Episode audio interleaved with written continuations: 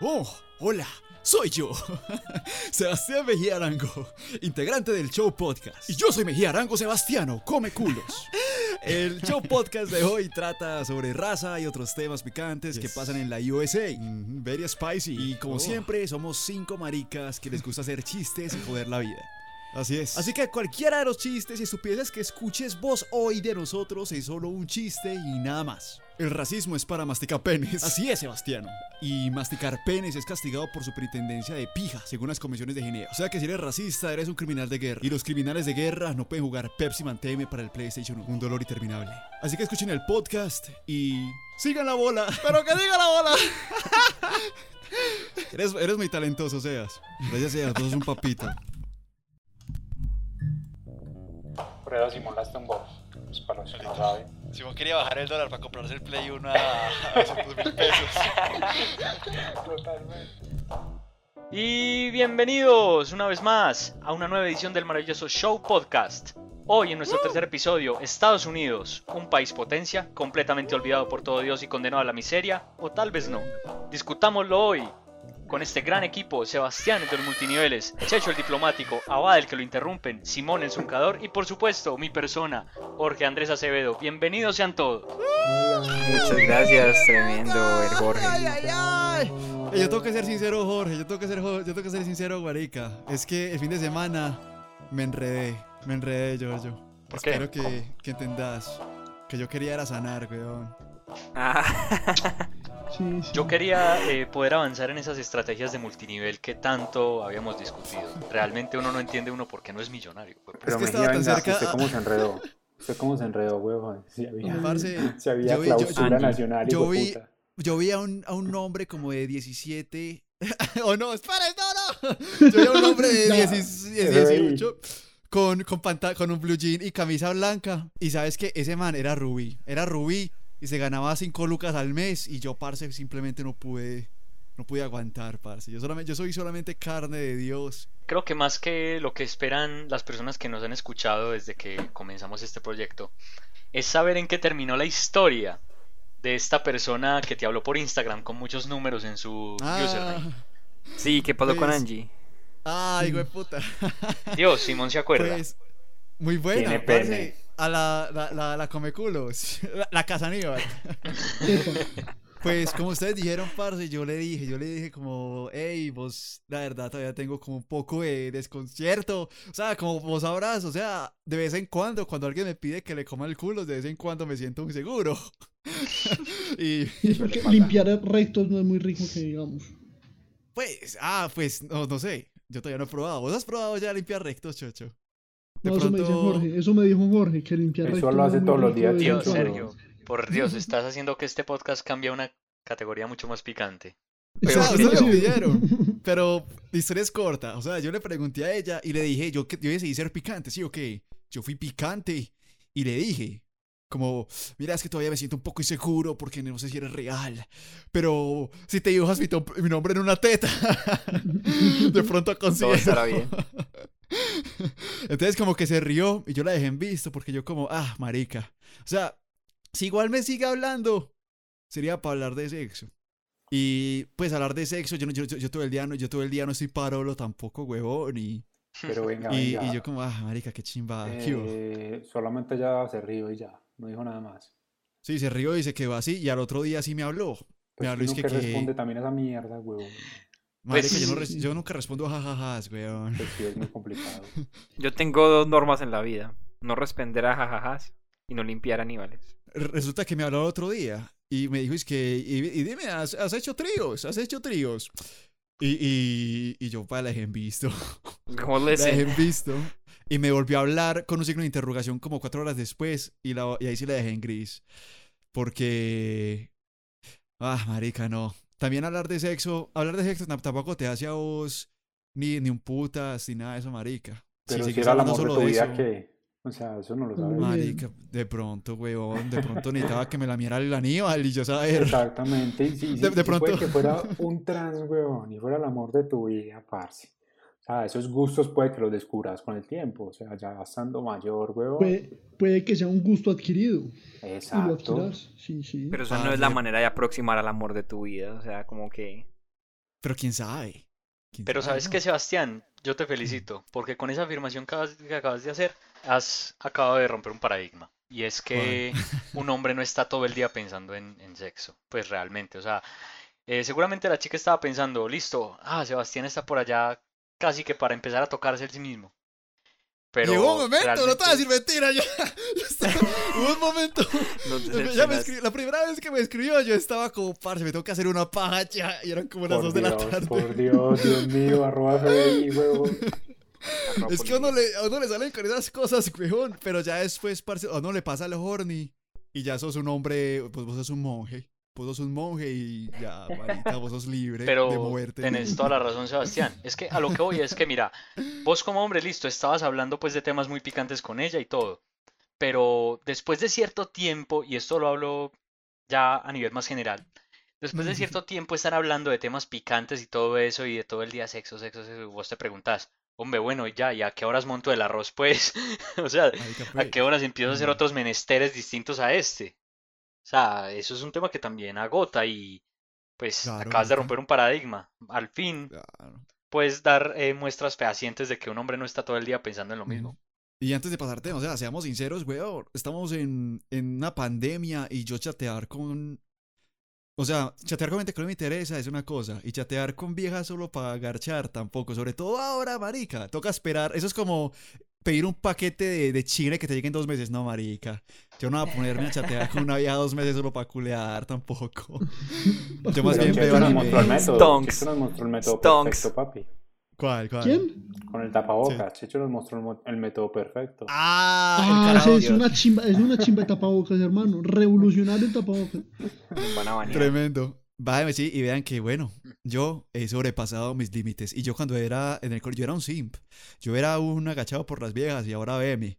Ahora veme, solo veo anime y hago streams para la oficina. Soy un hombre de verdad. Y rechazas a todo el mundo. Y rechazo a todo el mundo. Bienvenidos a la época de, de traumas emocionales con Sebastián en la sección, en la sección de hoy. Cómo abrir tu alma y no hacerlo. Pero, marica, si esa es la sección, nos quema aquí todo el puto día, marica, toda la puta noche. La verdad es que sí. Sebastián tiene una noche de introspección con panas. Pero mucho, una noche, fue puta, una madrugada. Pero muchachos, hasta donde sé, el trauma viaja más fuera del país. ¿No es, no es cierto, Jorge Andrés Acevedo? Pues precisamente, eso les quería yo comentar. No, no estoy traumado. Pero bueno, precisamente les quería decir, eh, viendo pues que en este momento el coronavirus es tendencia y que pues prácticamente estamos acostumbrados ya a que encendemos cualquier medio, o sea, televisión o computador, encendemos cualquier medio digital y encontramos pues que la tendencia es coronavirus, coronavirus y contagios.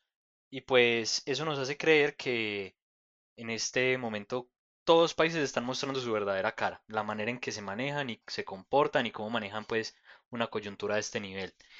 Y es muy particular el caso de Estados Unidos porque es un país que ha sido como, digámoslo así, el modelo para todos. Es un Mm. país que se considera, digamos, potencia, que tiene la mejor cultura, que tiene un lenguaje universal porque eh, todos tienen que hablar inglés. Que son el tope de la Entonces- civilización. Exacto. Precisamente uno se pone a analizar las cifras y es donde más... Yo no puedo juzgar si está bien o mal el manejo de la pandemia en ese país, pero sí podemos decir que allá es donde por, por promedio está muriendo más gente, digámoslo así, se está viendo mucho más afectado el país, tanto demográficamente como económicamente a causa de la pandemia. Entonces, ¿qué nos lleva a analizar eso? Hombre, eh, Estados Unidos tal vez no sea el paraíso que tanto nos pintan, no es el, el terreno del sueño americano que, del que tanto se habla. Y yo pienso que ya deberíamos como de, de empezar a cambiar esa, eh, a cambiar esa mentalidad. Porque incluso hace poco, y añado al tema, y es que hubo una tendencia en México donde se burlaban mucho de López Obrador, el actual presidente pues de México, porque este no habla inglés. Y entonces Trump no Ah, se podía reunir con él porque no habla inglés.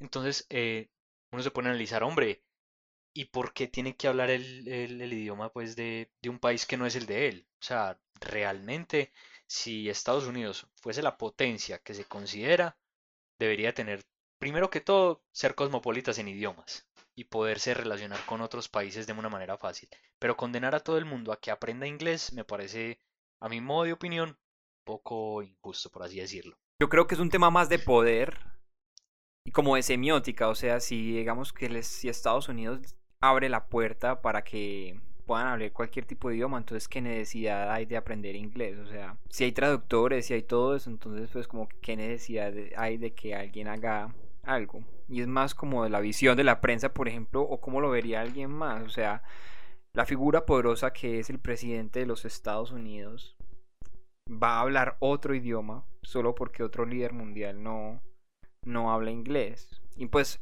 yo, obviamente Trump no lo va a hacer porque pues aparte de ser el presidente de Estados Unidos es un hombre prepotente ya de por sí, Sí, vale. pero... La naranja o sea, no andante. es como los símbolos, o sea, ya, ya creo que les dan como un, un manual de cómo ser presidente de- los Estados Unidos. Pero, men, yo Pues y creo Trump que cogió ese manual y, y lo metió a, pues al inodoro, pero... Exacto, exacto, eso era lo que te quería aportar, weón. O sea, pues Trump la cagó de una manera súper, súper fea. Pero yo pienso que también es un poco toda la parte que los estadounidenses son así. O sea, Simón, por ejemplo, que fue el que tumbó las Torres Gemelas, eh, en esa época, pues viendo allá. Por eso, por eso Simón las tumbó. Pues para los que no saben. Simón quería bajar el dólar para comprarse el Play 1 a, a 200 mil pesos. Totalmente. Y hizo ese. Simón. Muy mal hecho. Realmente... Dale. A ver, ¿quién va a hablar, hijo de putas? A ver, gonorreas. Le vas a quitar la palabra presentador, hijo de puta. ¿Cómo vas a hacerle esto? Ah, como a mierda a todos, hijo de puta, me voy a comer mi pizza. Adiós. No, no, no. Bueno, presentador presente. No, te quería era como añadir que hace mucho tiempo Sebastián me dijo, precisamente fue cuando Trump salió electo allá pues en los Estados Unidos. Yo le decía, parce, qué tipo tan pedante, tan horroroso, tan racista, tan pues como como como antihéroe. O sea, uno diría, Dios, o sea, qué sociedad puede ser tan idiota como para subir semejante petardo a la presidencia de un país potencia. Y él me respondió, lo que pasa es que tenés que analizar que Donald Trump es una representación fehaciente de, de los estadounidenses, pues de los norteamericanos, estereotipo. conservadores, racistas, machistas, eh, xenófobos. Entonces, precisamente un país elige Totalmente. a la figura que más los representa. Y es ahí donde yo entendí que el, pa- eh, que el problema no es solamente de Donald Trump. Donald Trump es una persona que siempre estaba acostumbrado es a hacer plata, no a dirigir un país. Pero es una es- persona que representa perfectamente la cultura estadounidense. El man es un negociante en el hijo de puta, eso sí nadie se lo quita. Pero pues eso, eso dicta mucho eh, o está muy lejos de ser un, un buen presidente, porque un presidente no solamente tiene que ser una persona que sepa hacer negocios, pues es Es una persona pantallero. que Mm. sí, que tenga carácter, una persona que, que, que también Mm. tenga como esa sensibilidad social. Y Trump es Una cero de eso. persona- Y como vos decías, Jorge, ya te doy la palabra, Checho. Mm. eh, como vos decías, es la típica imagen de un estadounidense, weón. O sea, Sí. es completamente la típica imagen y eso es lo que yo le decía también a mis papás. ¿Cómo le dijeron a ese mongolo? Pues porque los estadounidenses piensan igual que ese mongolo. Una gran Pero es, mayoría. es una gran mayoría... Mm. Sí. un O sea, Estados Unidos siempre ha sido país- un papel, siempre ha sido como un país de dualidades. O sea, siempre está o demócrata o republicano. O sea, siempre ha sido como de dos extremos muy fuertes. No hay un Y medio. aparte el, el sistema electoral es anticuado y pues deberían actualizarlo pues a, a la modernidad. Porque eso fue realmente lo que eligió a Trump. Un sistema Mm. electoral como con fallas, diría yo. Pues no, ningún sistema electoral o sistema de- demócrata puede ser infalible, pero en especial ese, cuando uno como que se sienta a leer de cómo es que funcionan las elecciones en Estados Unidos, es una cosa loca. O sea, Es pero impresionante. yo digo que igual, pues también, si uno dice que un país como Colombia es difícil de controlar, imagínense un país como Estados Unidos que es un país gigante, o sea, tiene muchas cosas buenas, pero también muchas cosas malas, como en todos. Pero me parece muy complicado, por eso a veces la gente llega a, a todo, a todo eso de, de ser como tan rebelde y todo ese tipo de cosas. Entonces, eso es como mi explicación a esa rebelión. Estados Unidos está loco. Estados Unidos está loco. Eh, es que, sí. Sí, no, venga, es que algo, algo que, que le falta a Trump y, y- y es una inteligencia, el man en sí, el negociante, pero le falta una inteligencia para relacionarse con las personas. Él no, él, él no se sabe relacionar con sus iguales o con, pues iguales quiero decir, diferentes eh, presidentes de diferentes países. Él no tiene una relación con esas personas correcta, lo que ha llevado a que ten- ha tenido problemas con ciertos eh, mandatarios. Igualmente, como lo decíamos, como lo dicen, él llegó una etapa en que el país estaba eh, buscando un cambio y llegó este señor a, a- a elevar los, los estereotipos eh, principales de la cultura americana. Entonces, que, que somos los mejores, que somos, que cómo así que nos estamos llenando inmigrantes y nosotros podemos hacer todo.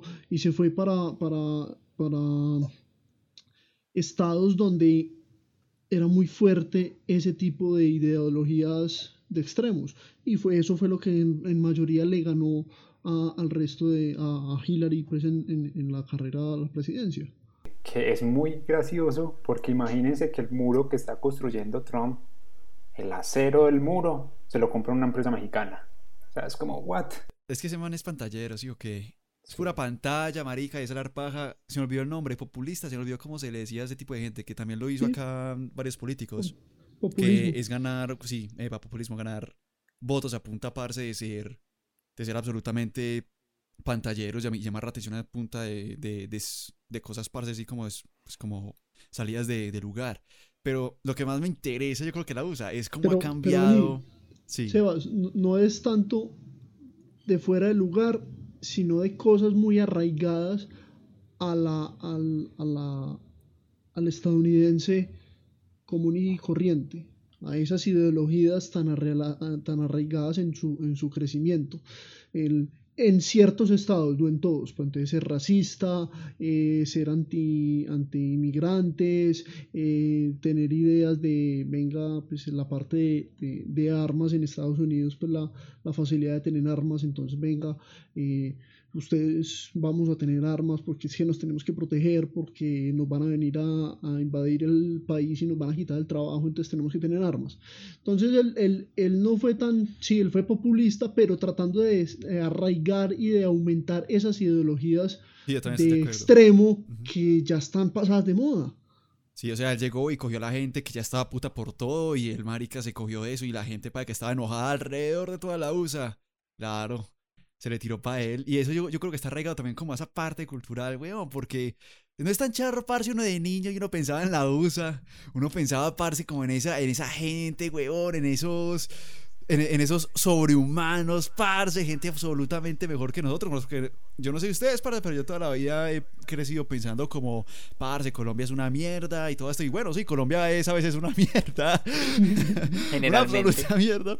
Pero ahora que crecemos y vemos lo que pasa con la USA, parce, uno se da cuenta que Estados Unidos, parce, está esto, weón. Está como a dos meses de volverse como Mad Max. Yo no sé si ustedes pillaron. ustedes conocen la historia es que del Chas. El Chas.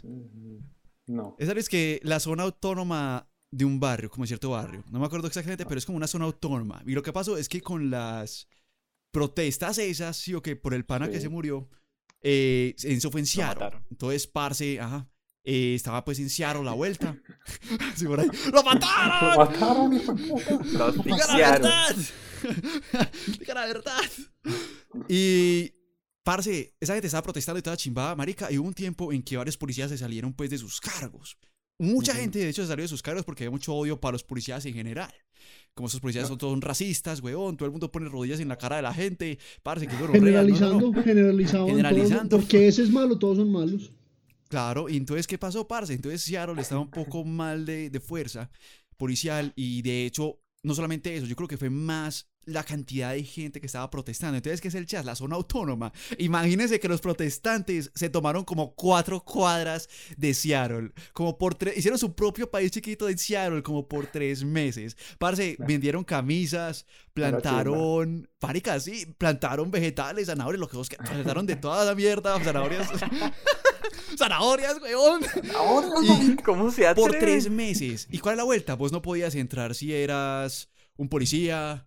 Eh, y obviamente también tenía una, unas, un cierto bias contra, contra blancos heterosexuales. Y yo, que eso es otra cosa que vamos a hablar, weón, como pánica, toda esa chimba cultural que están diciendo como que ya los blancos todos son unos nazis y tienen menos derechos. no- eh, o por ejemplo, la gente dice que, por ejemplo, es que, es que los negros no pueden ser racistas. Y uno dice como, pana, what the fuck, es que no, no, es que, es que ese es, ese es racista en reversa. No, maricas, eso es racista, weón, vos no puedes joder a la gente. Y bueno, el Sí. punto, parce, es que eso duró por tres semanas. Ya duró por tres semanas, un país autónomo dentro de la vuelta. Y uno dice, bueno, pero pues entonces, ¿por qué no lanzaron una bomba nuclear ahí? Bueno, obviamente no te- Te dejaste llevar, pero la vuelta es como que los policías dijeron que eso era más bien, eso era más bien como, como una fiesta, ¿cierto? Es como una fiesta. Nadie, nadie está muriendo, nadie está matando a nadie. Eso, es como un poco de protestantes y eso, es- y eso es como casi que lo mismo que una fiesta. Eso se me parece a la casa de Simón, weón. Hay que tener pasaporte para poder ir. Hay que pagar contra peajes. Hay que, zona pedir- hay que autónoma. pedirle permiso, hay que ir a la casa de Daniel Quintero a decir, pa, es que ya tengo un parcero por allá. Vamos a ir a tomar permiso de movilidad, señor, por favor. de movilidad para el fincho. Fincho, Yo emito aquí los, los permisos de entrada. Entonces, ¿qué pasó en Chas? Marica, imagínense que la gente estaba matando en Chas, Habían muertos en Chas, obviamente no muchos, pero habían disparos y toda esa chimba. Y cuando los policías querían ir a ver, como bueno, es hora, es hora de la investigación, uy.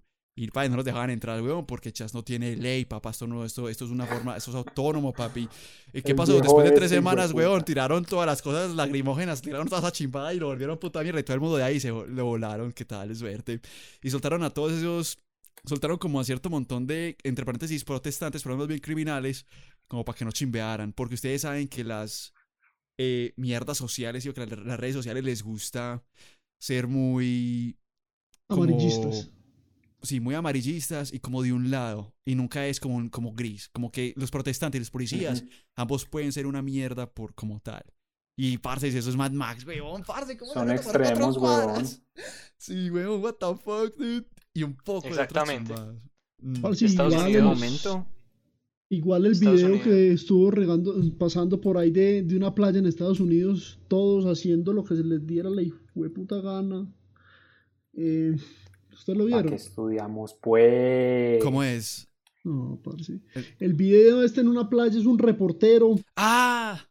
Tapado como hasta las huevas, camisa larga, tapabocas, el micrófono incluso era tapado con algo para que no... Marica, literal. Entonces, sí, preguntándole a la gente de qué pensaban, de, qué estaban haciendo, de qué pensaban del COVID, de, de que cómo estaban disfrutando, y esa gente loca, hermano, esa gente loca. Borracha, sí, marica. ¿Se acuerdan de ese parcero? man Wild dice ahí que le preguntan a los manis que bueno, ¿y a vos qué te gusta? Es que, es que, ah, me gustan las putas, la cocaína, La y el alcohol, mucho más chimba que el coronavirus. Y saben que tiene razón el hombre, es mucho más chimba que el coronavirus. Güey, puta, ahí sí me ganó, weón. Qué buen hombre, parce. weón, el raciocinio. Eso no fue el 4 de julio, ¿no? De más No que sé, sí. de más que sí. Y como Sí, allá el crack. 4 de julio es una locura. Mm. Sí, es el 4 día de más julio, festivo las de... festividades, las festividades donde se potencia la cultura estadounidense y hacen locuras. Y tiran fuegos America. artificiales y dan bala. Fuck yeah. El 4 de julio es el día más patriótico de, de todo Estados Unidos. E incluso es como decir el 31 de diciembre para muchos colombianos pues acá.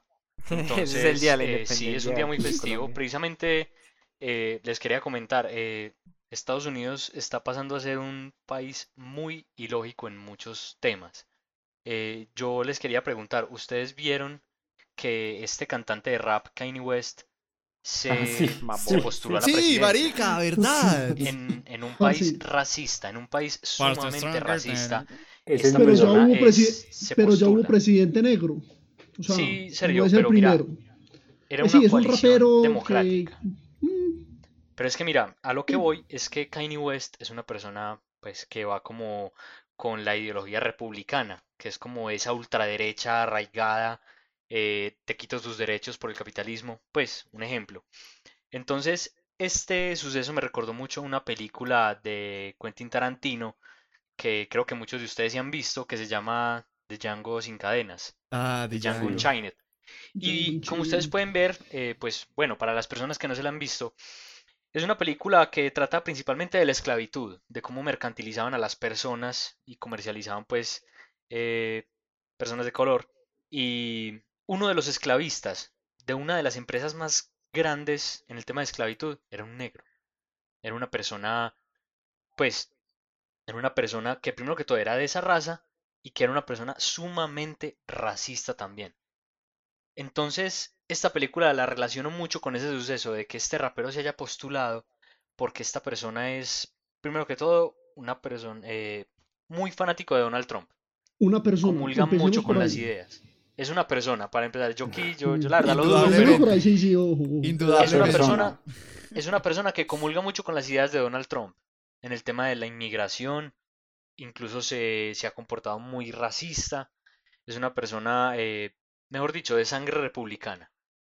Entonces, es muy gracioso ver cómo una persona que es de raza negra se postula a una presidencia con las ideologías de un partido que no defiende por ningún motivo los derechos de la, de, de las comunidades vulnerables y pues de esos temas que generalmente pues se asocian más como con la, la ideología republi- Ore. em, democrática.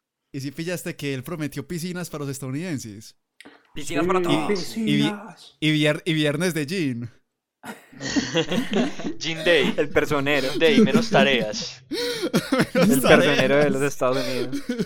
No más Literal, exámenes. Pero- Ah, Pero la noticia, la noticia de, de que Kanye se estaba lanzando a la presidencia, pues él ya había tocado la idea varias veces en el pasado, pero, o sea, ya en términos de papeleo y burocracia, pues ya perdió la oportunidad en varios estados de aparecer en las balotas de noviembre. Y lo que la gente creía, pues como por algún motivo, es que los votantes afro, afrodescendientes iban a, a verse afectados, o sea, por el voto de, o sea, pues para votar por, por Kanye en favor de Trump, o sea, como para traer más votantes de, de personas de color simplemente porque, porque él es él, o sea, él iba como una estrategia de mercadeo para, para Ugh. traer votos hacia, mm, hacia Donald Trump, pero hicieron como unos unas encuestas y como que realmente no, no viró mucho lo que la gente, pues esa teoría realmente no terminó siendo verdad, porque la gente no es boba y la gente sabe pues que Kanye está ahí tal vez hasta para promocionar su nuevo álbum. Y Oh, pues yes. muchos han muchos han Oh, dicho que oh. Kanye es- simplemente está mal de la cabeza y necesita sanación. Alguien llame a Yada Smith.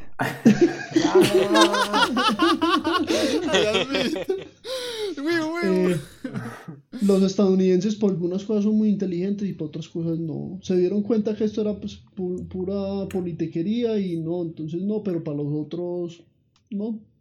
Yo no me pongo Pero- máscaras porque no puedo respirar. Uy, verdad, Sí. Checho, o sea, tenés, tenés mucha razón en eso, sobre todo porque es que, eh, precisamente lo decía Sebastián, de un tiempo hacia acá, los estadounidenses han perdido como esa fama tan impecable y esa reputación que tenían, eh, pues por muchos sucesos, entre ellos uno de esos, y el mal manejo de la pandemia de Donald Trump. Pero ponete a analizar que, mira, por ejemplo, la gran compañía de aviones eh, de Estados Unidos, Boeing. Boeing ha tenido una caída en cuanto a reputación mejor dicho, titánica, porque pues ya ha tenido varios eh, incidentes aéreos, se le han caído varios aviones, ya la gente pues a nivel de aviación que, bueno, no viene al tema, pero es un, es una empresa que es como decir una empresa gigante en Colombia, allá lo es.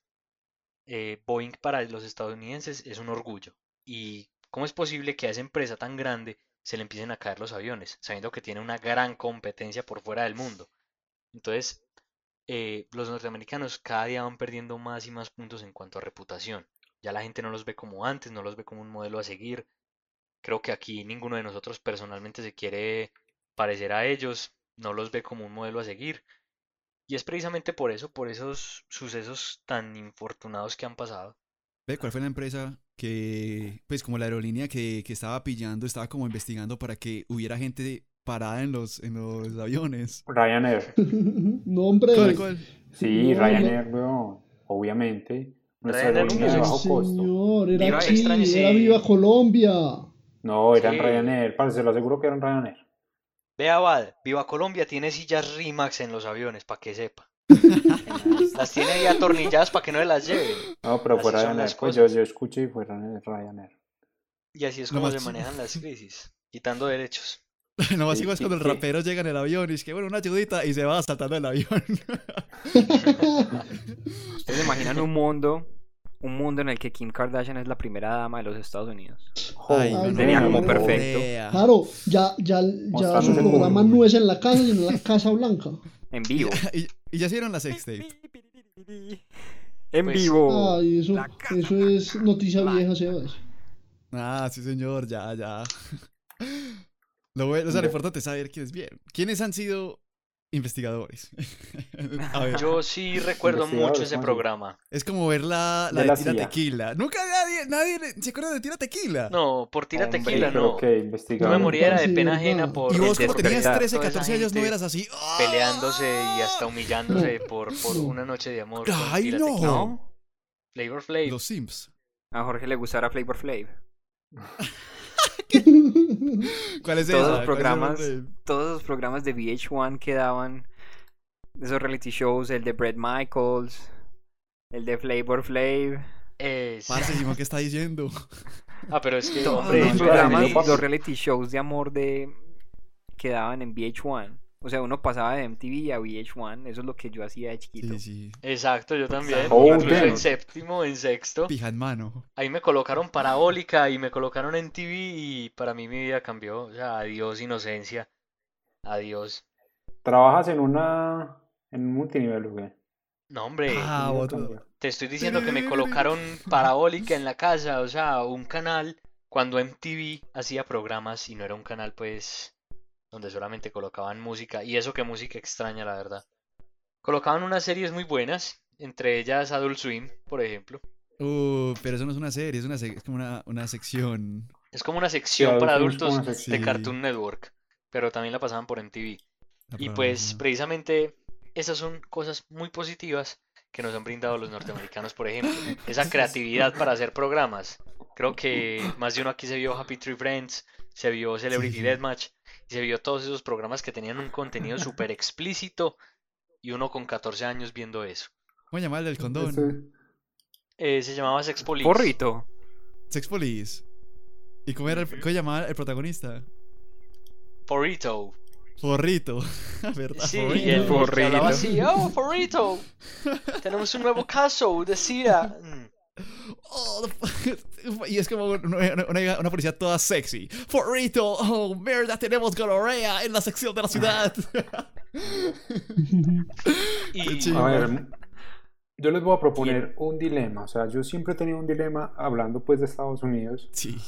Que, que en este tipo de temas a mí me parece súper random. O sea, ustedes saben que yo no soy racista. Pues tenemos. más o menos. ¿No? De que empezar así. Hay que empezar ve una persona de color. Con el disclaimer. Usted ve una persona de color y con pelo y la maldice. Eh. Entonces, parce, yo siempre he tenido el dilema de uno porque alguien, a una persona negra no le puede decir negro, huevón. O sea, si, si uno es blanco, como yo, Mm. al decirle a una persona negra, marica, eso es un insulto, marica. Aquí, aquí Pero ya se sí. ve eso como racista. En Colombia se ve Pues eso. aquí más o menos, depende de qué manera lo digas. Si, si Mm. Y puedes si vos decías negro, hijo de care- puta, sí, es racista. Sí, pero, pero hay muchos panas que tienen y le dicen al pana morenito, Sí. le dicen negro. Ey, negro, Como vení. Jorge, como a Jorge Pues, que le decimos No, negro. pues que Jorge es moreno, ahora es como la mitad, ahora es Pero color lo es que, negro. como pero lo que dice negro Checho es lo que dice Checho Yo es creo es parte más de la cultural. cultura que está arraigada en, nuestra, pues sí, en nuestra cultura, valga la redundancia, porque es que aquí en Colombia estamos acostumbrados a decirle negro a todo el mundo. A mí ustedes me dicen negro y en mi casa mi papá también, mi abuela le dice negro y Eso siempre pasa. Entonces, Por aquí eso- nosotros no lo percibimos tanto como racista. Es la dice, "Hijo de puta". connotación. Pero si yo le digo negro a todo el mundo, carajo. Pero es que otra cosa es decirle en Estados Unidos, hey Blackie, eh, hey. Hey, Black. O sea, eso, eso ya es otro tema. o Ni sea, ya no ya- dijiste la hey. otra. Eh, entonces los, eh, eh, la persona te contesta, es que yo soy tu mascota, ok, hijo de puta. Pues en inglés, obviamente. Te dice así. No, pero, pero. Porque la pero si es- connotación si de es negro, allá, es negro. la connotación allá es que ellos Sí, llevan mi- connotación. Cientos de años como de, de la historia de la esclavitud. Entonces, esos bro, sentimientos de opresión, esos sentimientos de opresión, pero nosotros no nos, o sea, dentro del mismo país no nos oprimimos, a nosotros nos oprimieron los españoles, ¿sí? Pero en- digamos como que Estados Unidos tenía, sí, tenías Por su pelea interna, también. Pues como si Sí, fuera exacto. interno el problema. Eso, eso, eso, eso a partir de la guerra civil, de la guerra civil, porque pues el sur se quería independizar del norte porque el sur quería seguir utilizando esclavos y el norte les dijo como que no, ustedes no pueden hacer eso. Entonces básicamente eso viene desde ahí. Aquí yo Los creo que negritos Colombia, no son basura, son amigos. Son amigos. Eso es, una, es una- es una es- es referencia. más un tema cultural. Sí, señor. Sí, es una referencia. Exactamente, Sí, y por eso es que... Es verdad, Simón. No, pero. Simón iba a terminar. Y no está, y no, y no está toda esa historia como de, de opresión de, de un lado hacia el otro. O sea, aquí, hasta donde yo entiendo, pues no ha pasado algo similar a lo que pasó en los Estados Unidos. El país no se vio dividido debido a la existencia o no de la esclavitud. Pero yo Porque hubo un punto en Estados Unidos en el que eso iba a suceder. O sea, el país iba a dividir en dos porque la gente quería seguir utilizando esclavos en el sur. Yo pienso que en Colombia, pues por más de que hay mucha gente que sí y otra que no, pero considero que nosotros los colombianos somos menos rencorosos en general. Pues porque pienso que un estadounidense, marica, como que lo tocan y ya es como F en el chat, weón, pues ya como que todo el mundo tiene que morir, se acuerda de eso toda la puta vida, nosotros como marica, pues si ya pasó, hay que recordar cosas, obviamente, Yo tengo pero mucho no nos quedamos ahí pegados. Eso es lo que considero yo, no sé. Yo Pues- tuve una época en la que me cuestioné si debería odiar o no a los españoles por lo que nos hicieron, pero pues no sé, o sea, todo el mundo le hicieron prácticamente lo mismo. Pero llegamos al punto de que sirve odiar eso, ¿sí me entendés? Si vos lo llegaras a odiar, ¿de qué sirve? O sea, ¿qué te haría bien a vos? Pero, o sea, respondiendo a lo que vos decís, o sea, es muy cierto lo que vos decís. Lo que pasa es que aquí en Colombia tenen- también tenemos una cultura muy arraigada de que nos importa un reverendo culo, realmente. La historia. Porque aquí nosotros seguimos viendo en Todo. nuestras propias narices la esclavitud, sea con unas pésimas eh, condiciones laborales para la gente y la gente Ah. aceptándolo porque no tiene más sustento, como podemos pasar por el centro de Medellín, por los bajos del metro cerca a la antigua gobernación, eh, por el Parque Berrío, y vemos que hay niñas de 12, 14, 16 años prostituyéndose y siempre le hacemos la vista gorda. O bueno, no es que le hagamos la vista gorda, es porque sabemos que nosotros desde nuestra posición no podemos hacer nada ni fomentar un cambio. Por Parque Berrío no, por la Veracruz. Exactamente. Esto sabe mucho. Y, y por, y por, por muchas partes de Medellín en general. Pero a lo que voy es que nosotros estamos como acostumbrados a que no tomamos como propiedad de los problemas que hay en nuestras comunidades. Ahora para que nosotros nos compremos, digamos, como con Estados Unidos, que Estados Unidos eh, no es que le haga el quite, pero vive en un rencor siempre. O sea, de hecho, vos le puedes preguntar a una persona afrodescendiente allá en Estados Unidos cómo se siente referente pues a, la, a la comunidad, cómo maneja el tema del racismo y de la aceptación. Y te dicen, no, es una porquería, porque aquí los policías me agarran a golpes eh, por, por llevar un billete falso sin yo hacer nada. Si no, mira lo que le pasó pues a esta persona que tenía un billete falso y que lo Qué una gonorrea. ¿cómo así que gonorrea llevando billetes falsos? ¿Cómo le ocurre? No, no, en serio, pero pues, o sea, De eh, hecho, Alcalá, Voy a decir una cosa, una persona blanca Una en nomás. Estados Unidos, una persona albina, porque allá lo- eh, en Estados Unidos, eso también les quería decir ahorita, y puede que Ey, esto sea polémico, pero en Estados Unidos, Estados Unidos fue construido por inmigrantes, realmente, porque los inmigrantes son los que hacen el trabajo duro, a veces sucio, a veces el que no quieren hacer los estadounidenses. Precisamente por eso es que las personas que trabajan en servicios generales en Estados Unidos ganan tanto, porque los, los estadounidenses son unos albinos que realmente eh, no es que sirvan para muchas cosas que tiene que ver con esos servicios. Están No, dedicados no es que, otros no es que no menesteres. sirvan. No es que no sirvan, creen que son muy superiores para estar haciendo esas actividades. Es Exactamente. el privilegio de vivir en el primer mundo. Exactamente. Sergio. Entonces, por eso es que hay tanta diferencia en cuanto a aceptación. Pero venga, venga, yo quiero que, que Simón nos dé la opinión porque pues él estuvo ahí derrumbando las Torres Gemelas y viviendo Viendo la allá. Entonces, pues obviamente Simón, aparte, pues nosotros hemos visto alguna cosa, conocemos alguna cosa, pero Simón lo ha vivido de primera mano. O sea, ¿vos cómo lo sentiste, men? Te lo tenías dos años, ¿te acordás? Tenía- ¿Cómo, cómo tenía como viviste? 10. ah, sí, mierda. O sea, no, yo, yo, yo fui a los Estados Unidos con mi papá también, buscando el, el sueño, El sueño americano, americano. sueño americano. Y pues, y pa, para serles sinceros, pues no fue fácil. A mí realmente nunca me discriminaron por ser latino. Nunca me dijeron nada Pero porque muy parte, blanco. porque pues tal vez, tal vez fui muy afortunado. Y pues y tal vez como nunca hablé español en la calle ni nada, entonces tal vez la gente sea, no se no- daba cuenta. O sea, no tuve la, como la, el suficiente tiempo y aparte, no sé, uno de niño es como muy ajeno a todas estas realidades de las que estamos hablando en este momento. Y se entonces, sí, la experiencia mía en, en, en Estados Unidos no, no fue... Pero- ¿Cuánto Pero viviste? papá- no fue de mal. tú- Fueron tres años. Pero de pronto Ah. tu papá, que, que pues la- vos estabas estudiando, tu papá trabajando, a él, a él cómo le fue en eso, pues en realidad sí se notaba ese, ese estigma de, de, de como esta persona viene de otro No. país, es inmigrante, pues los trabajos mm, que él debe hacer son de aseo y limpieza y mantenimiento. Sí, como ese puta en este- en cualquier momento saca la cocaine machine gun. o sea, a mi papá le tocó muy duro, él le tocó hacer mm, de todos los trabajos habidos y por haber, porque él era como tratando de hacer cualquier cosa simplemente pues como para ahorrar algo de dinero. Y para eso, pues principalmente estábamos allá, era para eso. Entonces, sí, a él le tocó muy duro, a él as- hasta fue como le tocó hacer como cinnamons en, Ok. Ah, no, marica. Como pastelero, pues, algo así. es- hasta llegó a hacer eso, sí, le tocaba preparar la masa. Percebes, Medin. Y tres años Por de eso puro es green. El limpiando señor, pisos el de, don. mm, El dompe. Eso. de centros comerciales, arreglando relojes, pues mi papá la rebuscó. Y Exactamente. tres años. Uy, marica. Y luego Simón tumbando las Torres Gemelas, Simón. Y Simón ahí como, ¡quiero el Play estar. 1!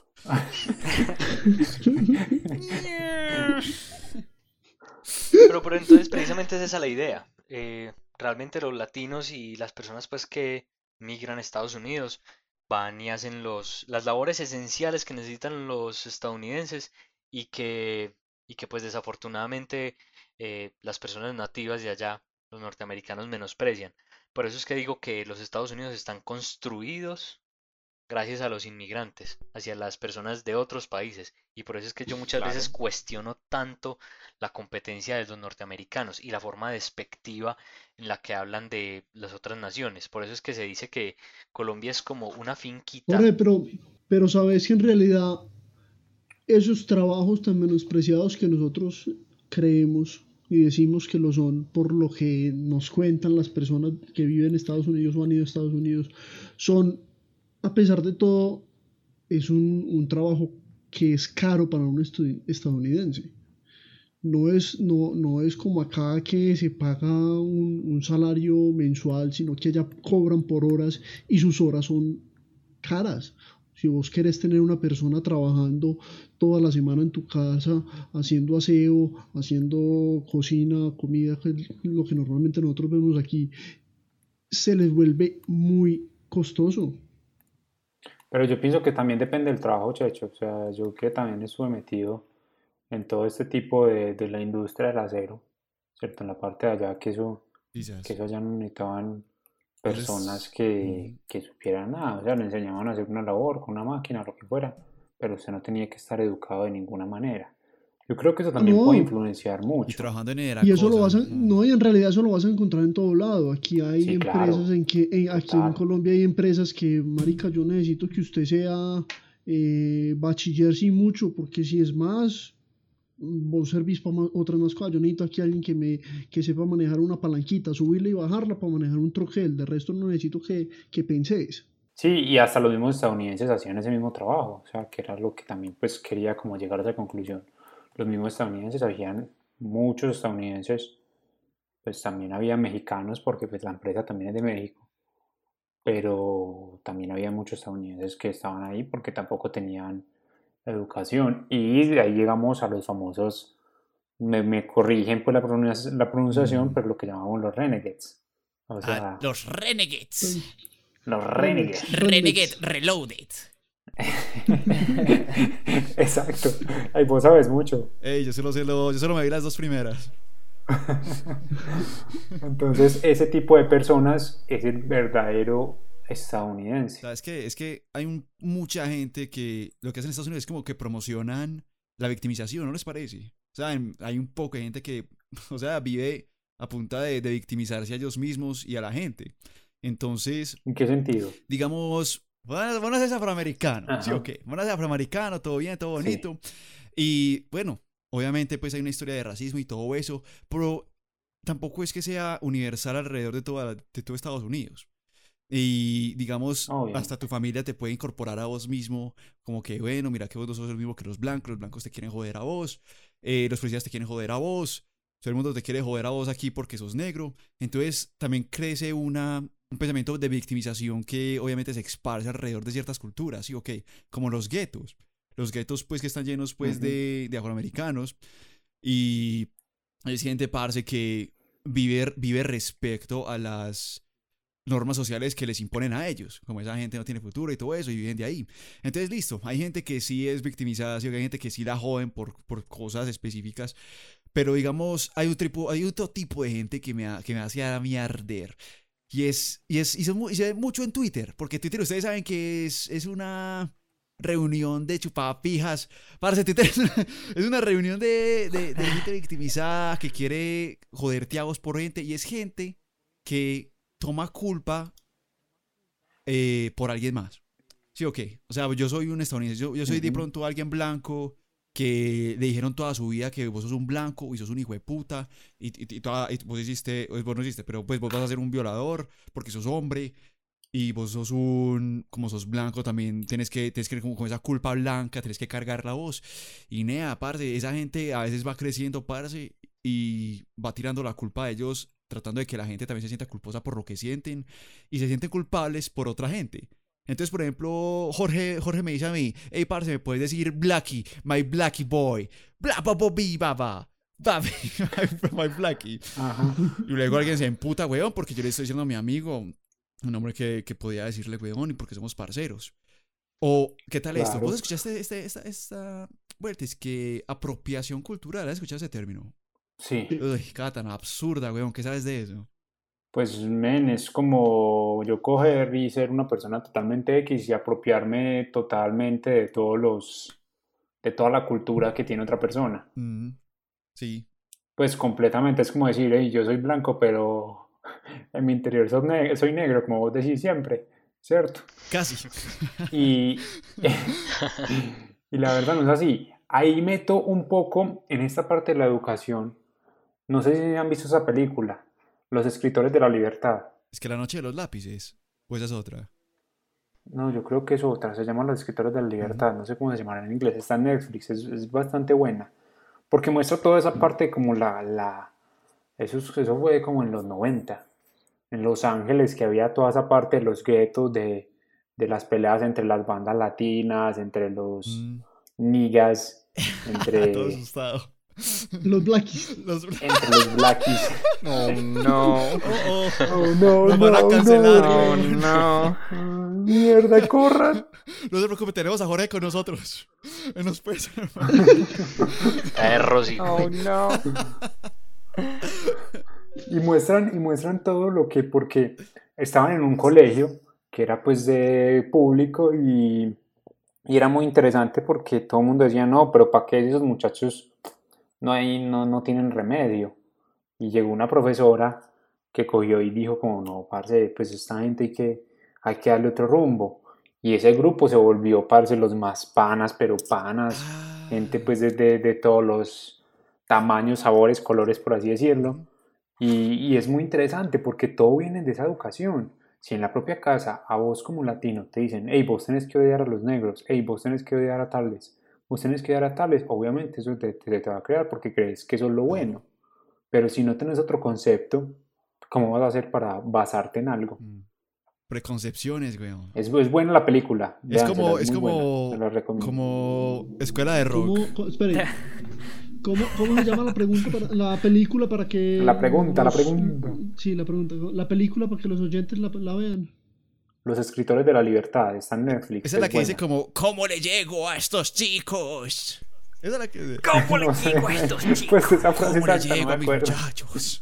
Puede que sí, puede que sí. Ay. Pero es buena, es buena de verdad y es basada en hechos reales. O sea, no es una película que se inventaron y se sacaron así de, de la manga, no, eso es basada en hechos reales. chimbas, me gusta. Y provoca bastante sentimiento, que es chévere. Y por, por- de, de más que el Mejía empieza a llorar. Parce, yo soy muy chillón, marica. Soy muy chillón. Yo también. Bastante.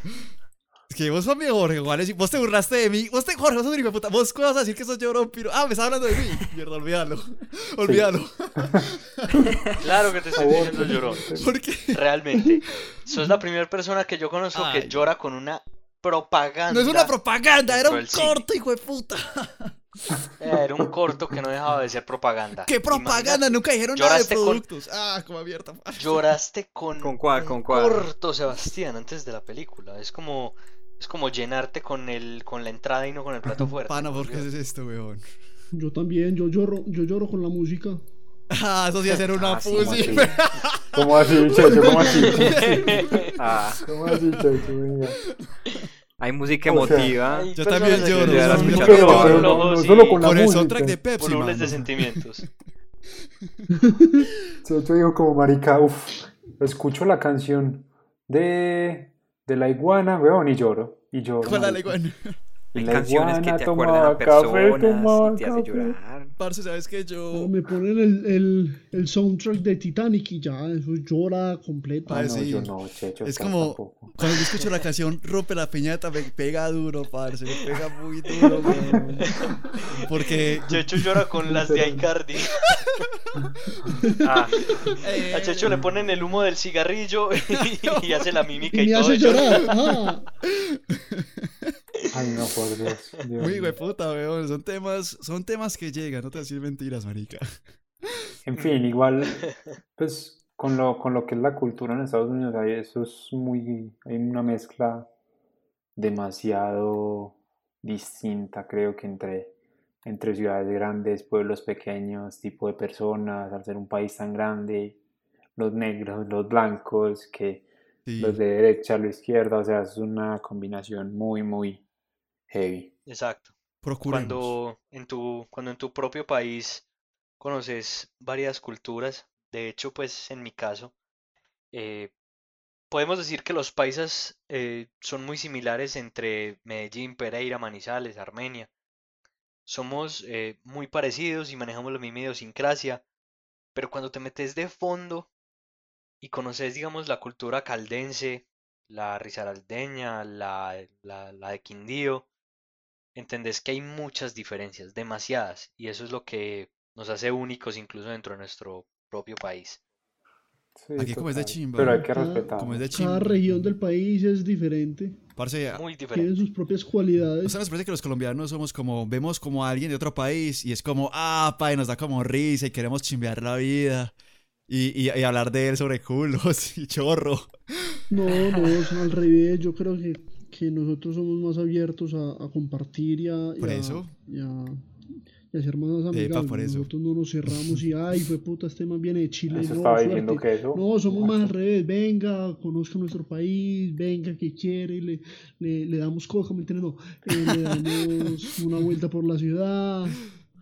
Somos más abiertos, más, más amigables. Los llamo a porque somos más amigueros. O sea, alguien tiene una razón de por qué nos sentimos y creemos que somos amigueros así como con la gente que no es de Colombia. Ah, yo creo que es porque siempre, yo creo, ¿será que porque siempre vemos como ma- media material de, de, de por afuera y siempre pensamos que la gente de por afuera de nuestro país es, es como superior en cierto caso, ¿no? De pronto será eso. Yo creo que también va mucho del, del punto de que nuestra, nuestros años de, no de guerra, pero sí de, de los carteles, nos dejaron unas raíces de Colombia es un mal país para viajar. Y nos hemos dado a la tarea de las personas que vienen al país enseñarle en realidad qué es el país. Y eso nos ha hecho que, que seamos muy abiertos a, a, apoyar a, a, las, a, las, ideas de turismo y de turismo eh, con un propósito diferente. O sea, no es que vengan y conozcan qué era el narcotráfico en el país, sino venga y conozca el país por lo que es. Es increíble. Que se lo hace de esa manera. Sí, pero pollo, pues lo que vos decís, Checho, totalmente. O sea, pienso Por eso pienso que la apropiación cultural es como una basura, weón. Porque no es el hecho, es más bien el término y de que se supone que sea malo. Porque, aquí, porque así es como se terminan las guerras, marica. Y así es como se abre el país. Eso es como, parce, qué chimba que, que veas aguardiente y digas qué chimba, hijo de puta. ¿Me entendés? O sea, como que agarres cultura de nosotros. Eso es súper chimba. Entonces, por eso la gente que dice como, ay, ¿por qué hiciste esto? Agarraste como esto de Japón. Sos una gonorrea, sos, estás apropiándote de la cultura. Eso es basura, marica. Entonces es muy chimba, weón, agarrar todas esas cosas de todo lado, weón. Claro, puede uno enriquecer la cultura. Es más, ¿saben qué? Yo creo que Estados Unidos, en Estados Unidos tenemos que estar todo jodido. Yo les digo una cosa, no necesitamos a nadie más. Vamos los cinco a Nuevo México y conquistemos Nuevo México. Y vamos subiendo de a poquito. Y si Dios quiere... Son autónomas. Son autónomas.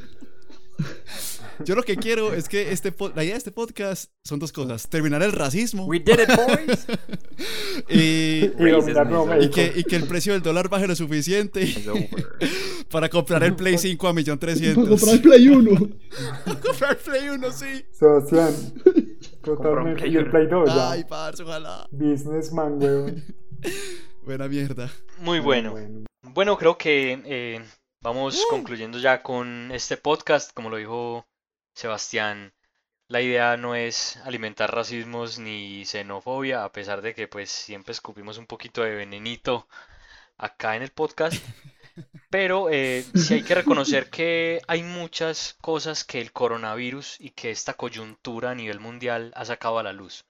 Y es que no hay nación perfecta, no hay país modelo, ni tampoco hay que endiosar ninguna cultura. Creo que cada país tiene sus cosas buenas y cosas malas y como lo decía Sergio, hay que apoyar mucho las ideas de turismo, sobre todo aquí en nuestro país, porque pues más adelante y espero y tengo mucho la fe se acaben esos paradigmas y esos esquemas y esos y esas ideas tan conservadoras de que Colombia es un país eh, narcoestado, aunque lo es un poquito, eh, de que Colombia es mucho más allá de esa fama tan mala que nosotros tenemos. Y yo creo que eso mismo debería de hacer Estados Unidos. Empezar a, erradicar tanta mala energía de racismos y de, y de xenofobia que tienen. Porque esta pandemia más que jodernos la vida a todos, está sacando verdades y está siendo una oportunidad para que todos mejoremos. Jorge Presidente, Ginde y los viernes. Gracias. acción, acción comunal de Río Negro. Buen cierre. que iba la vida, weón. Bueno, amigo, me les voy. Yo, Jorge, no va a acabar. ¿Qué? Ya acabé. Hasta luego. y que estén muy pendientes de nuestros próximos contenidos. Poné la música. Ponga la música, póngale play. Póngale play. O sea, no solamente eso, o sea, vos pones la música en vía real, hace clic. Poné la música, Giorgio. Hace clic, Jorge, Jorge. ¿Hace clic? Sí, dale, poné la música. Jorge, clic. ¿Qué Sí, música la película, poner? click, perdiendo el control. Prende la música, Giorgio. ¿Qué? Bueno, chao. Ah, ¿Cuál como música va a mierda. poner? Bueno, al carajo. Pero que No, este host está cagado, este Adiós. host está cagado. Bueno, muchachos, me les voy. Sí. Simón, diga Gracias. Zona autónoma. Muchas gracias. Que viva la zona autónoma y el Play 1. Eso, el Play uno.